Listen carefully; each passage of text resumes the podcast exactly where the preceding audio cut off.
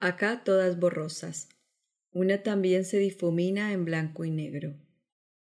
Diálogo con la fotografía Modos de extraviarse de Natasha Evers. Te miro repetida y eres distinta. Cada una es una tuya y sin embargo es una sola. Doce cuerpos retratados de ti misma. Eres ella en femenino, porque tu pelo y tu inclinación me retraen, como una imagen infantil y casi borrosa de las mujeres de mi pueblo. Pienso que estás doce veces fulminada, once mejor y una rota.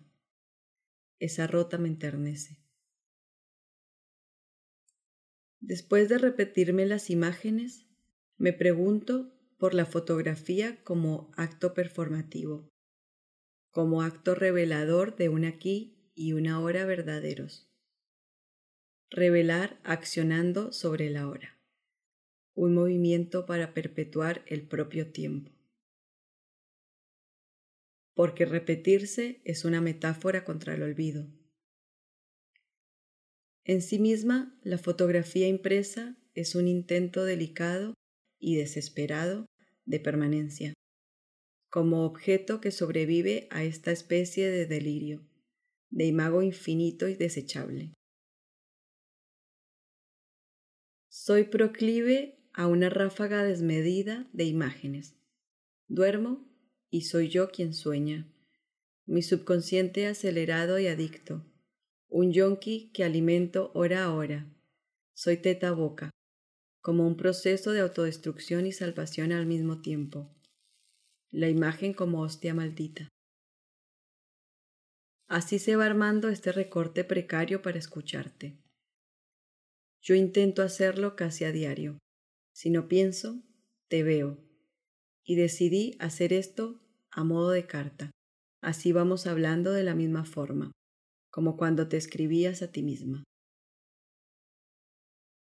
También me estoy repitiendo, como tu imagen. Una vez dijiste que la fotografía no te alcanzaba. A mí tampoco. Y por eso hago el arribo a circunstancias catastróficas que terminan en ensayos escénicos sobre la imagen. Yo le escribo a esa imagen repetida. Puedo enumerarte. Fingir que entiendo cada pedazo de objeto fotografiado. Que tus cuerpos ahí difuminados son una extensión del deseo de sobrevivir a una misma. Puedo mentir de nuevo. ¿Qué es lo que me atrae de esa repetición inmaculada y torpe? Así decidí reconstruirte, a pedazos, como un puzzle maltrecho. Y esa rota. Imagino el proceso de fotografiarse a sí misma, de verte impresa, revelada y después rota.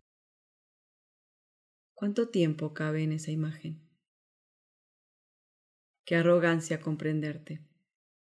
Te escuché, te miré dedicada, sobrepuesta, rota, impresa, difusa, femenina, monocromática, interna. Te contaba de los sueños. Tengo imágenes tan transparentes, tan precisas, Soñé con mi propia muerte varias veces. Hay uno en particular que me persigue y que ahora que te escribo me conecta. Estaba en un balcón alto, en una fiesta. Ninguna de las caras era conocida. Yo estaba sentada mirándome a mí misma, que miraba algo desde el balcón hacia afuera. De pronto, esa yo que miraba decide lanzarse al vacío.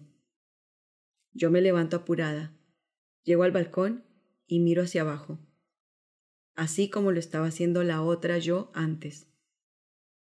Y puedo verme allá abajo, toda suspendida en un charco de agua en el asfalto. Pero el charco era profundo y podía verme, a mí misma, dentro del agua.